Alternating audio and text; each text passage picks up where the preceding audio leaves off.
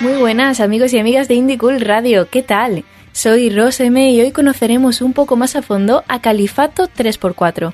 La banda tiene la virtud de conectar con su público arriba y abajo de Despeñaperros, aunque comiencen el espectáculo dando los buenos días a Andalucía por el norte de España. El folclore futurista de la banda marca los tiempos en el que vivimos y del que venimos. La mezcla de estilos de toda la vida con la electrónica y otros ritmos de la calle hacen que al sonar la alegría de la Alameda se comparta el imaginario social entre grupo y público. Califato se encuentra en plena gira presentando su disco La Contraseña y hace unos días llenó por dos el Teatro López de Vega de Sevilla.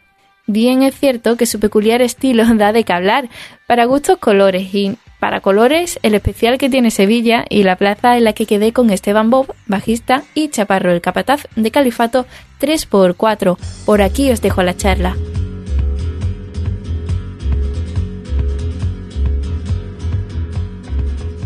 Bueno, la banda que hoy nos acompaña en Indie Cool Radio llenó el otro día el Lope de Vega y llegó para llevarnos a todos a una rave. Por muy cómodos que fueran los sillones aterciopelados del ilustre edificio, el compás de los del 3x4 hizo que nos levantáramos en más de una ocasión. ¿Los himnos se saltan? Pues no lo sabemos. Pero estoy segura que la versión del himno de Andalucía tiene mucho que ver con el espectáculo que dan en la contraseña. Tenemos por aquí a Esteban Bob y a Manuel Chaparro eh, bueno, ¿qué tal? Muy buenas tardes. Muy bien, aquí a gustito, al sol de, la Plaza de Santa Isabel. Aquí estamos al lado de la fuentecita.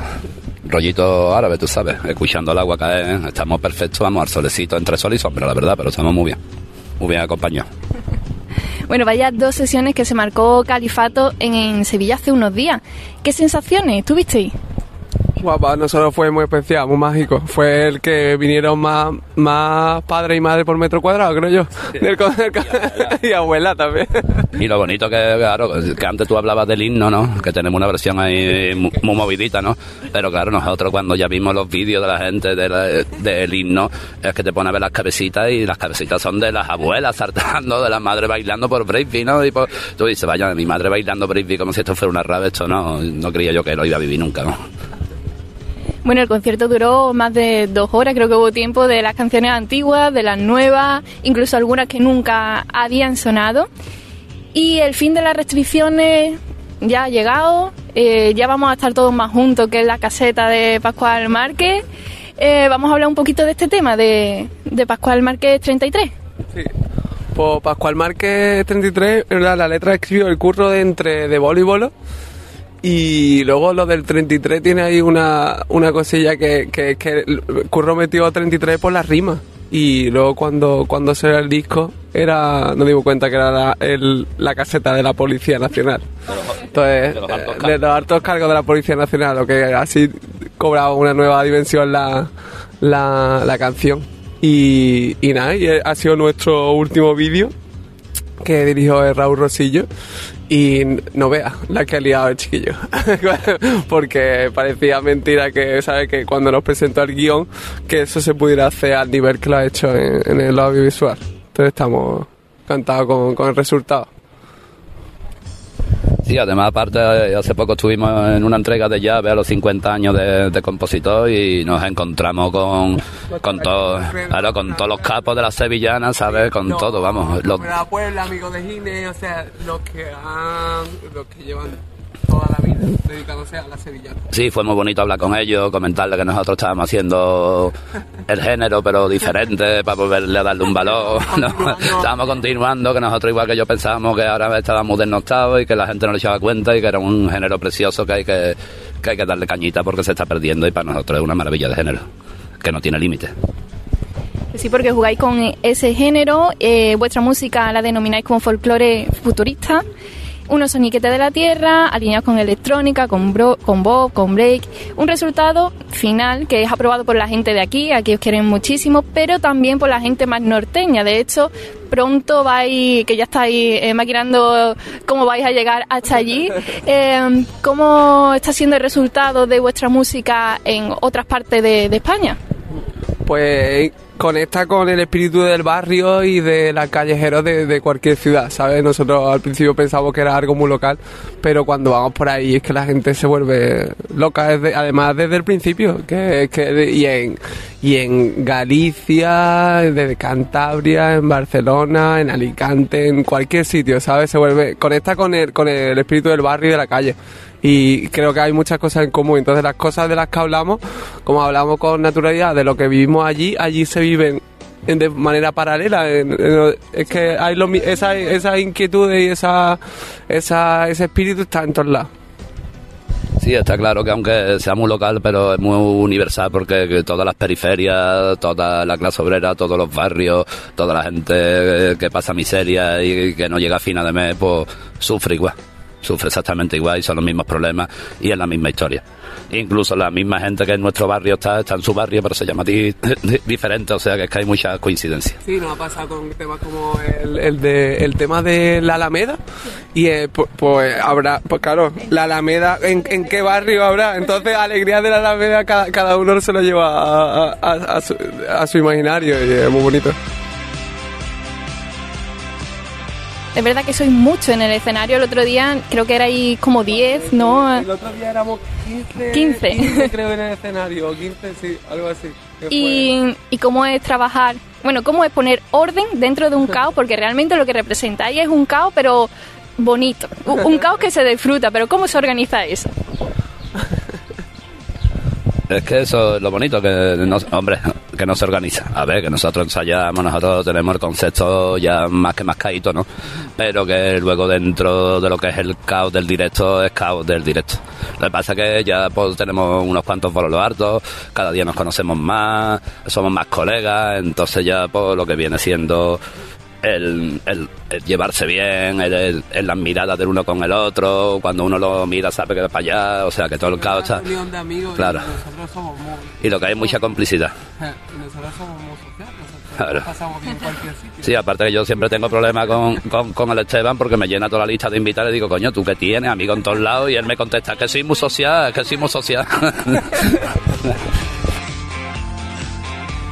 Bueno, centrándonos un poquito más en la música, personalmente a mí me encantó la colaboración de Rosanita con Ebla. Eh, la mezcla de esas dos voces fue brutal, la verdad. Así que bueno, a la gente de Indie Cool nos gusta mucho conocer a personas nuevas, a gente emergente o gente que ya lleva tiempo, pero que bueno, que por cualquier razón no las conocemos. ¿Nos podéis hablar un poquito de Ebla y de Rosana en su parte también musical y profesional? Sí, la Ebla eh, brutal lo, lo que la que lió en directo, ¿sabes? Porque es como otro plano, es como cuando, ¿sabes? Como, como le pasa al flamenco hondo, ¿sabes? Que, cuando tú lo escuchas eso te transporta. Y ella, ella la colabo surgió porque eh, estábamos grabando en el estudio Camela Monaquera, estábamos grabando la- las voces y bajó, eh, bajamos al baño a fumar un cigarrito hasta afuera, no sé qué, y de repente escuchamos a Ebla ensayando. Yo a Ebla lo conocía de, de, de currar y, y Rosana y Guille, que es de la banda, compartían clases en el conservatorio, que se habían matriculado, que están, están con, otra vez con... Están estudiando flamenco y están estudiando en el conservatorio. Y nada, y surgió la... Como nos, como nos pasa con cualquier cosa, que por el camino no, nos vamos encontrando las colaboraciones y no hay nada a pensar. Es como cuando surge algo natural, pues adelante. Y Rosanita, eh, la, la, la historia con, con Rosana fue que cuando nosotros hicimos un boceto de la alegría, de la alegría de la Alameda, hicimos un boceto, pero no pensábamos cantarlo con nosotros. Y no sé en qué momento Sí, vamos, la Rosanita yo la conocía de mucho tiempo atrás. Tú sabes, la Rosanita siempre ha sido rapera, o sea que de rap la he conocido yo, pero vamos, en, todas las rapes de, de España estaba ella. Y luego se ha pegado mucho tiempo por la costa de Cádiz, cantando, haciendo bolos, lleva de toda la vida, yo que sé, haciendo casetas de feria. Increíble porque yo, yo, yo, soy yo soy del 90 y, eres otro- y Rosana es como que ha vivido la, la, la etapa del chaparro, siendo de mi edad. Yo no sé cómo ha salido, yo no sé cómo ha salido tanto. Califato es sonido y es también imagen. Color, volantes, pantalón de campana blanco, traje de chaqueta con aguacate, califato es un mantón rojo, unos flecos, una gafa de sol o martirio. ¿Qué quiere transmitir la banda con su indumentaria y quién está detrás de la escenografía y la parte artística?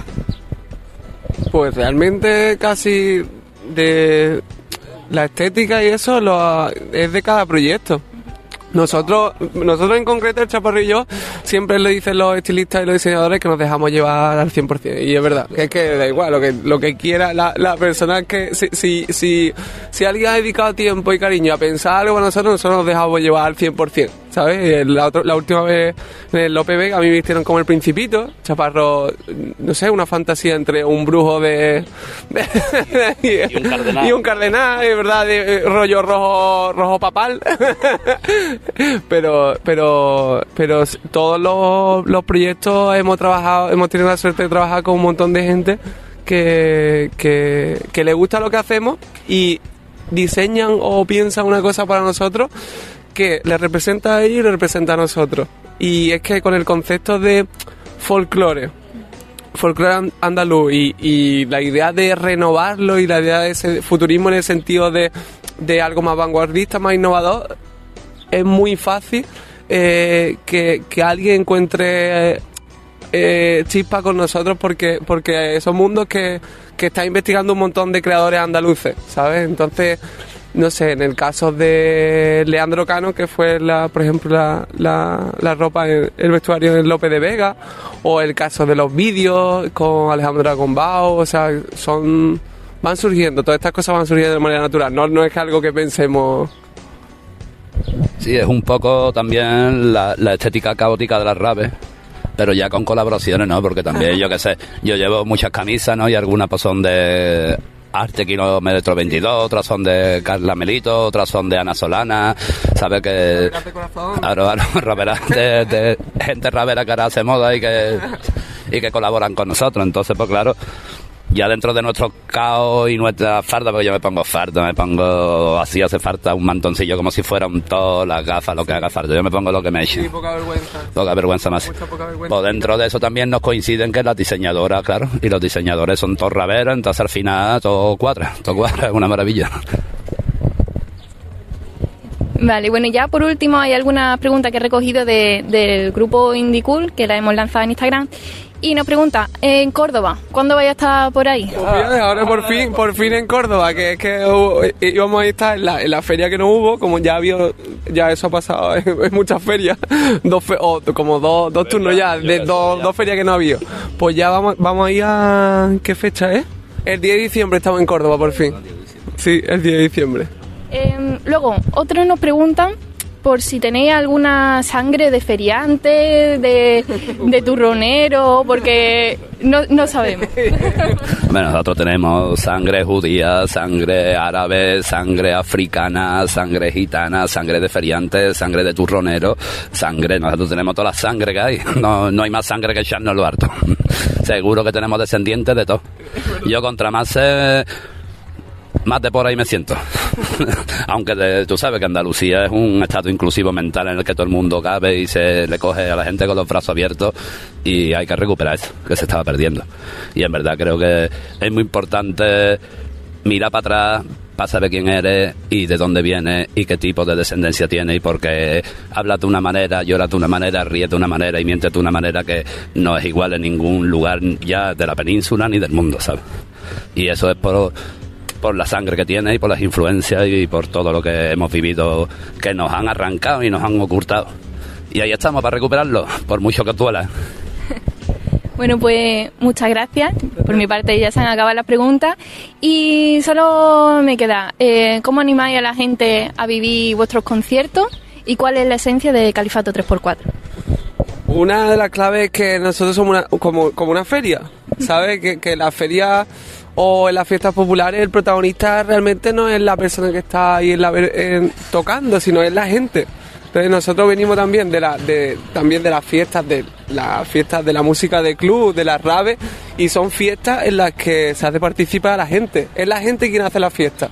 No, ¿sabes? Yo, por ejemplo, personalmente no me gusta mucho la discoteca cuando son se mira en una misma dirección, sino que la fiesta la hace la gente y, y es por la gente, así que poquita luz, a la gente a su rollo, a su aire, y, es- y yo creo que se, se, se transmite ese espíritu de, de feria, de, de ausencia de clases sociales, de que todo el mundo es bienvenido, que no hay, ¿sabes? Un, hay que pasarlo bien y disfrutar y ese, ese espíritu lo tiene nuestra música. Que... mm, Uh, Claro, como, como si estuviéramos en la caseta de la feria, como si estuviéramos en las chornas del País Vasco, como si estuviéramos, ¿sabes? Verbena pura y dura.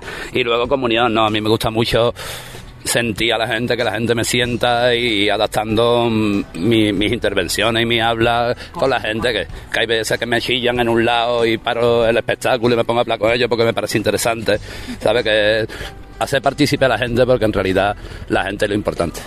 Vamos, nosotros tenemos una parte que en el Te Quiero lo sabe, estaba hecha para presentar la banda, pero yo nunca presento a la banda.